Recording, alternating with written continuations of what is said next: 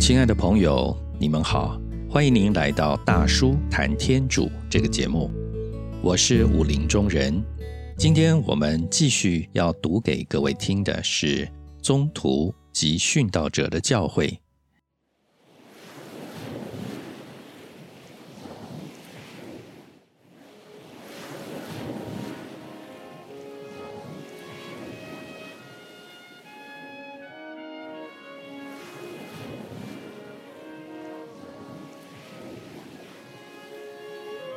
徒及殉教者的教诲，第一章：救恩来自犹太人。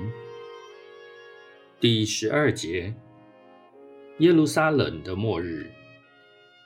当圣教光芒万丈地向四面八方传播的时候，他在巴勒斯坦的工作却似乎是窒息了。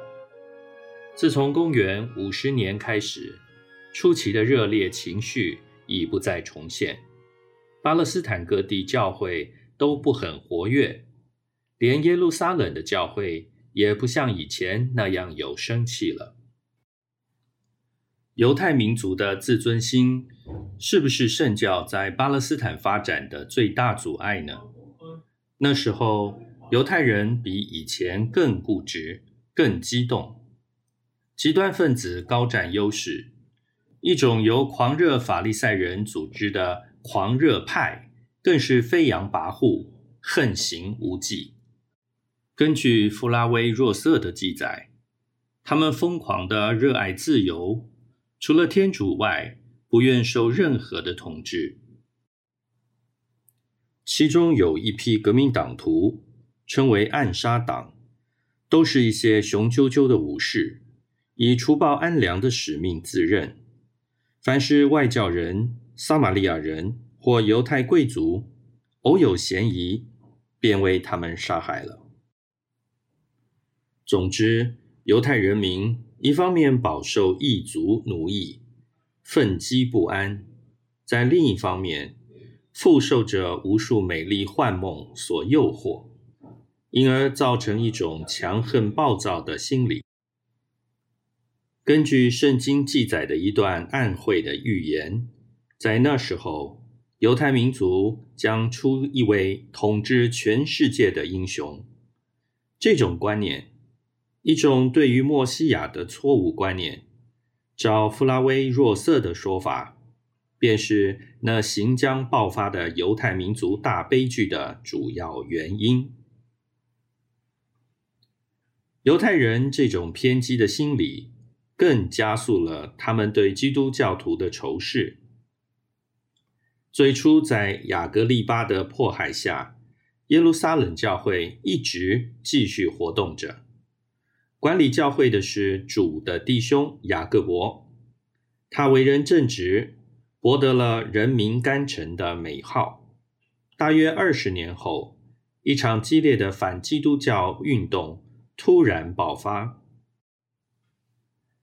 那时候，假如罗马总督住在当地的官署，这场骚动也许不致发生什么重大的后果。但是自前任总督斐斯都去世之后，新的总督阿尔纳邦至今尚未接任世事，犹太人便利用这个行政上真空的机会，摧残圣教。公元六二年，大司祭亚纳，也就是当年阴谋杀害耶稣的大司祭亚纳的儿子，自信有充分的力量，可以彻底的摧毁基督圣教。他下令逮捕雅各伯，解往犹太公议会审讯。根据弗拉威若瑟和公元第二世纪圣教史家。黑哲西巴的著述，我们知道这场惨剧的详情。人们将雅各伯放在圣殿的尖顶上，强迫他背教否认耶稣。雅各伯用类似斯德旺的词句严正的拒绝，众人便将他由高处推下。他坠地之后，尚未气绝。人们用石头砸他。虽然有些人英勇的提出抗议，他终于还是被人用巨锤击毙。显然的，犹太人将雅各伯这种处死是非法的。大司祭亚纳因此事被罗马当局撤职了。四年以后，以色列遭遇了更残酷的惩罚。人民因不堪前后两位总督的暴虐贪婪，在狂热派分子煽动之下，掀起反抗的怒潮，先后在凯撒利亚、耶路撒冷二地发生了暴动。起初，罗马当局尚不以为意。黑洛德·雅格利巴二世接获保守派贵族报告之后，派了一支军队前往镇压。结果，安多尼亚堡垒和黑洛德的宫殿被叛党纵火焚毁，守卫兵士均被杀害。同时，巴勒斯坦若干地区罗马驻屯军亦遭袭击。接着，罗马军队的报复行动和犹太人民新的暴动相继而至。亚纳以下各司祭首领均被狂热分子处死。这些骚动与近代巴勒斯坦常见的暴动情形大致相同。公元六六年至六七年的冬季，罗马驻叙利亚代表生怕此事恶化，派遣了十二师军队在海岸登陆，一路攻至耶路撒冷城下。但是因为遭受了犹太游击队的困扰。精疲力竭，被迫撤退。那时的犹太人民获知了意外胜利，自以为已经恢复了当年马加伯朝的荣耀，竟在耶路撒冷铸造银币，上面刻着“自由纪元第一年”的字样，以致庆祝。这些事，罗马当局自然是不能容忍的。在六七年的春天，尼罗皇帝派惠斯帕西安将军率领一支六万人的军队开到加里勒亚平原。但是他的军队到达山地之后，复遭遇了挫折，在其中一场战事中便损失了一万一千人。尼罗死后，罗马国内发生了政潮，战士暂告歌言。七零年逾越节，罗马当局旧事重提，决定彻底的镇压巴勒斯坦的叛乱。惠斯帕西安将军派了他的儿子提土斯，率领了精锐部队重征圣地。那时候，耶路撒冷的犹太人分为两派，一派是主张抵抗到底的死硬派，首领。是奇斯加拉的若望，他们占领了圣殿，强固的抵抗。另一派主张采用和缓的政策，首领是乔拉西满，他们盘踞在城市的山区。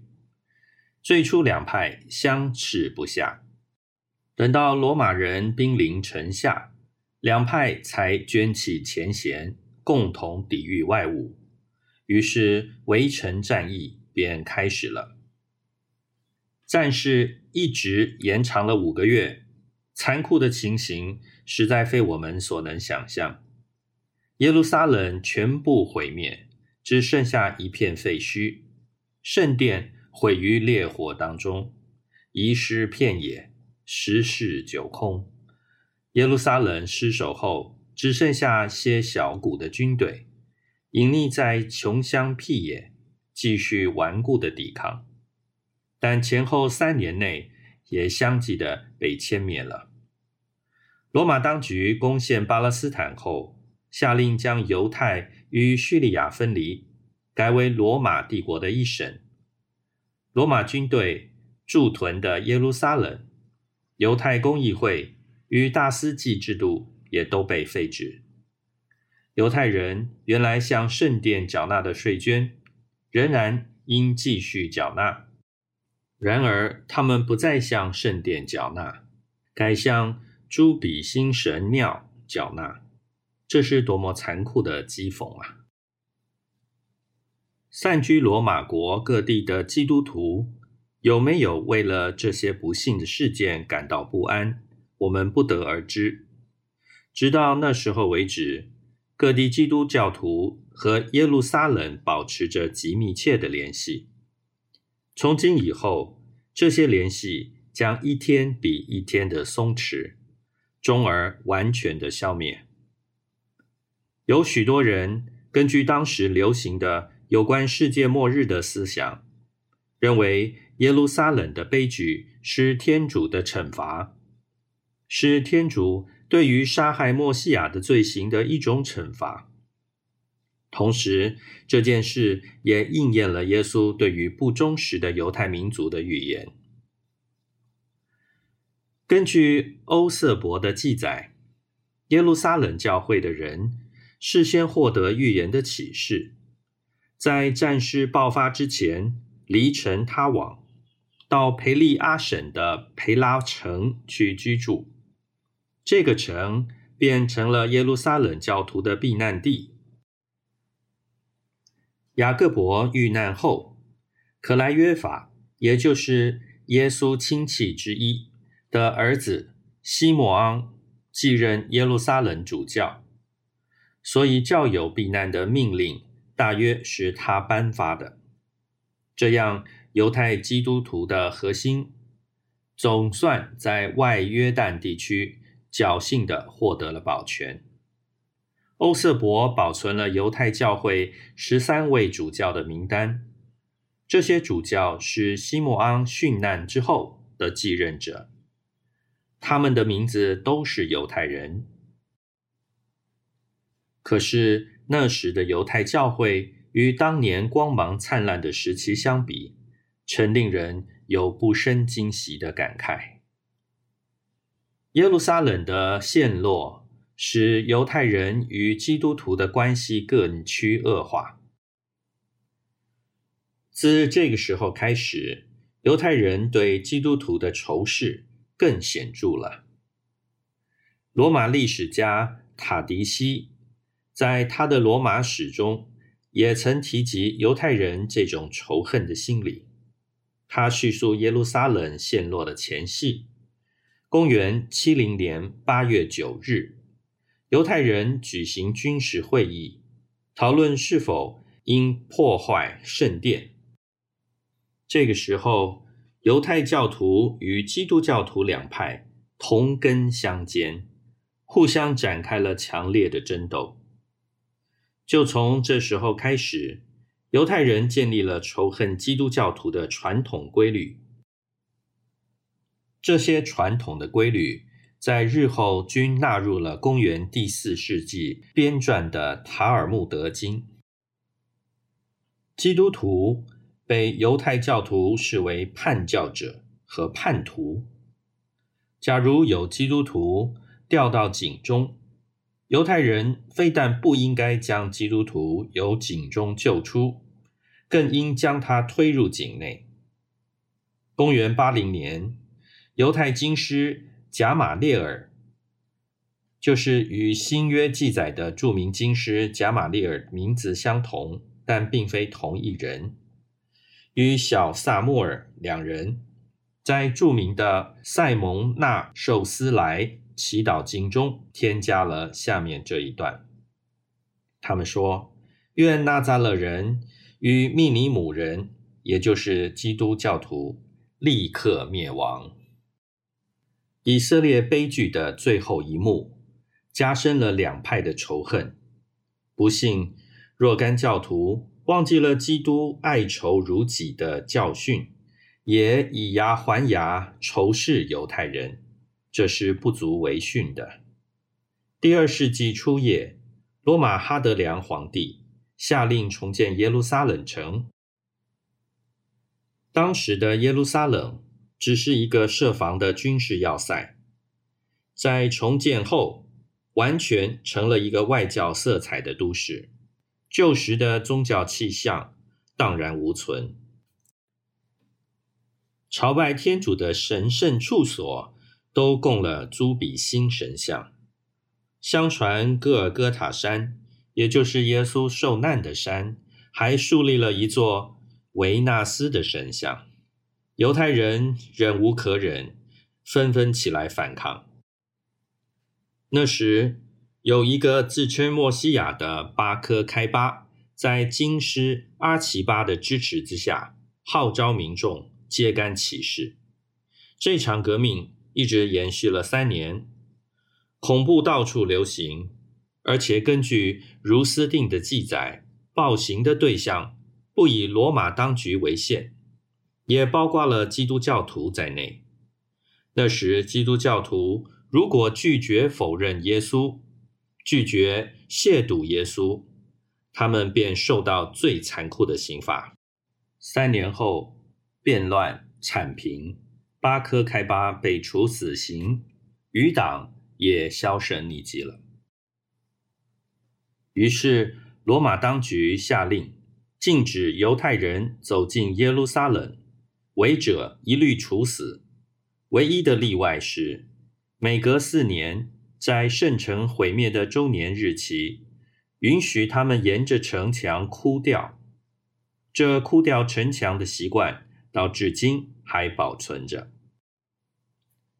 过了不久，侨居在耶路撒冷，那时的耶路撒冷叫做艾利亚加比刀利纳，和巴勒斯坦的若干希腊和罗马人民建立了一个新的教会，由希腊主教管理，所以圣教继续在他的发源地传扬。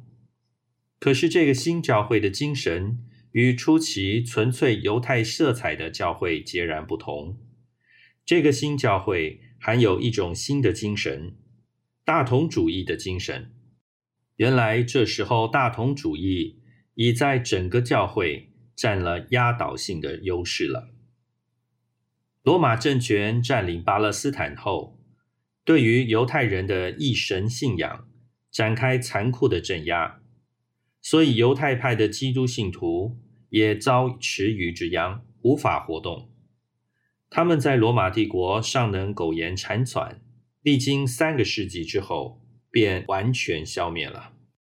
安底约基的圣伊纳爵曾一再警告信友们，叫他们不要盲从这些固守犹太仪式的人。他说。假如你们现在还遵守犹太教的规则，无疑是承认你们根本没有受领圣宠。把这陈旧的酸的面丢去吧。在巴尔纳伯的书信中，更进一步的主张，新教，也就是耶稣创立的圣教，新教的信徒们才是以色列选民的唯一继承人。真正继承人。至于犹太人，早已丧失了梅瑟传给他们的继承权了。这些犹太派的基督信徒与圣教会隔离，如同不通江河的一泓死水，渐渐的发生了变质。在西摩昂管理耶路撒冷教会的时代，这一派教徒已开始发现若干可疑的偏向。到后来，变成了一切异端邪说的温床。当时他们原是多么的纯洁，仿佛一股碧绿的清流；后来竟一变，成为魍魉重生的污水潭了，真是令人唏嘘不止。这一派教徒当中，一部分是极端的清教徒，称为艾比翁派。他们否认耶稣是天主，也否认耶稣是由童贞女静胎诞生，甚至主张耶稣是因为严格遵守了托拉经的规定才成为了艺人。另一派称作曼达派，可能是艾斯尼的支派，流传至底格里河下游的。甚至有人主张他们是施洗者若翰的门徒，但是他们的经书名为《雷申德经扎》，是后人附会编写，所以没有办法表达他们当时固有教义的内容。此外，有一派称作是黑该色派，亦称为亚利修派。他的创立人是黑盖瑟，别名叫亚利修，生在图拉真皇帝的时代。他自称有一位身长一百公里的天使，对他启示了一种奇特的教义。这一派的教义将犹太教礼仪、基督教义和邪术掺杂在一起。这些光怪陆离的教派对于正统的犹太教已经不能发生影响，对于圣教会当然更不必说了。他们的遗毒在日后将渗入猖獗一时的清之教和摩尼教等异端之内。第十三节，救恩来自犹太人。当耶路撒冷教会和犹太派基督教团体完成了他们的历史任务，退出历史舞台的时候，我们必须纪念他们，并向他们致敬。在圣殿四周出生的教徒，以及巴斯坦教徒，他们受到犹太教的影响太深，以致无法辨认真光在哪里，所以他们的失败是无法避免的。他们悲惨的命运原是天主上智所安排，所以根本无法挽回。我们仔细想来，假如当初基督圣教，真的走了他们的狭隘路线，它充其量只不过是犹太教的一小支派，也许在今日早已云消烟散，成了历史的沉积。可是我们将永不忘记犹太基督教徒发挥的忠勇牺牲精神，在那决定性的时期，福音的种子像一粒芥菜籽。刚刚萌芽，这样脆弱的植物需要人力去保护它、培养它。当时，保护培养圣教的历史任务便由犹太基督教徒担任。我们将永远尊敬这些托拉金的伟大信徒，如圣斯德旺、圣雅各伯和其他相同的人物。他们为了基督的圣教，请流了以色列的血，舍身正道。救恩来自犹太人，这句话概括了犹太人对基督圣教的伟大攻击。墨西亚的圣道通过了初期犹太派教会团体而完成的，基督教徒忠诚的联系也是通过了这些教会团体而维持的。所以，我们必须承认，犹太教对于初期教会有很深的影响。我们研究地教时期的教会历史，便不难发现，它与犹太教育有着多么密切的联系。每部福音都引证古今的言语，平均至少在三百次以上。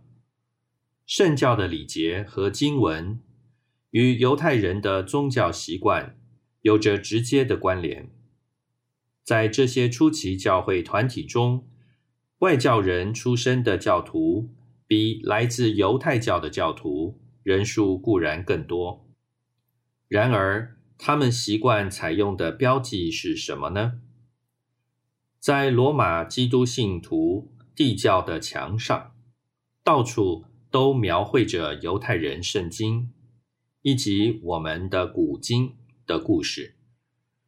亚当、厄娃、诺厄在方舟中。亚巴郎献祭，约纳自渔父逃出来，达尼尔在诗中等等的故事，就是在今天，罗马公教会对于犹太民族始终表示缅怀依姆之情。所以，圣詹礼七礼节经中，在第四篇预言后面，圣教会向天主祈祷说。希望地上的一切人民都成为亚巴郎的子孙，都取得以色列民族的光荣。当然，在今天，我们的思想已有了充分的准备，对历史上的事迹，我们能以冷静的头脑分析批判，所以我们能对犹太民族表示合理的、适度的爱戴与尊敬。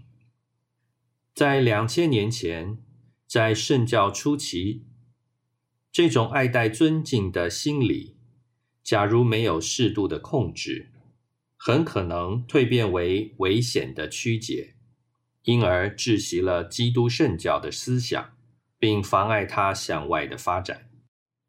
向普世传播福音，这是基督颁布的命令。教会执行这命令时。必须认识，为了彻底完成梅瑟的法律，他需要超越这法律的范围。他不应受这法律狭隘范围的限制。当耶路撒冷被罗马军队破坏，成了一片废墟；当犹太派基督徒认为大势已去，认为前途没有希望的时候，联系过去的犹太教。与未来的基督圣教的桥梁已经铺好了，圣教会便循着耶稣这一条往训万民的大同主义路线迈步前进。从今以后，这件伟大艰巨的任务，向普世万民传扬基督福音的任务，主要的便落在圣保禄宗徒的肩上。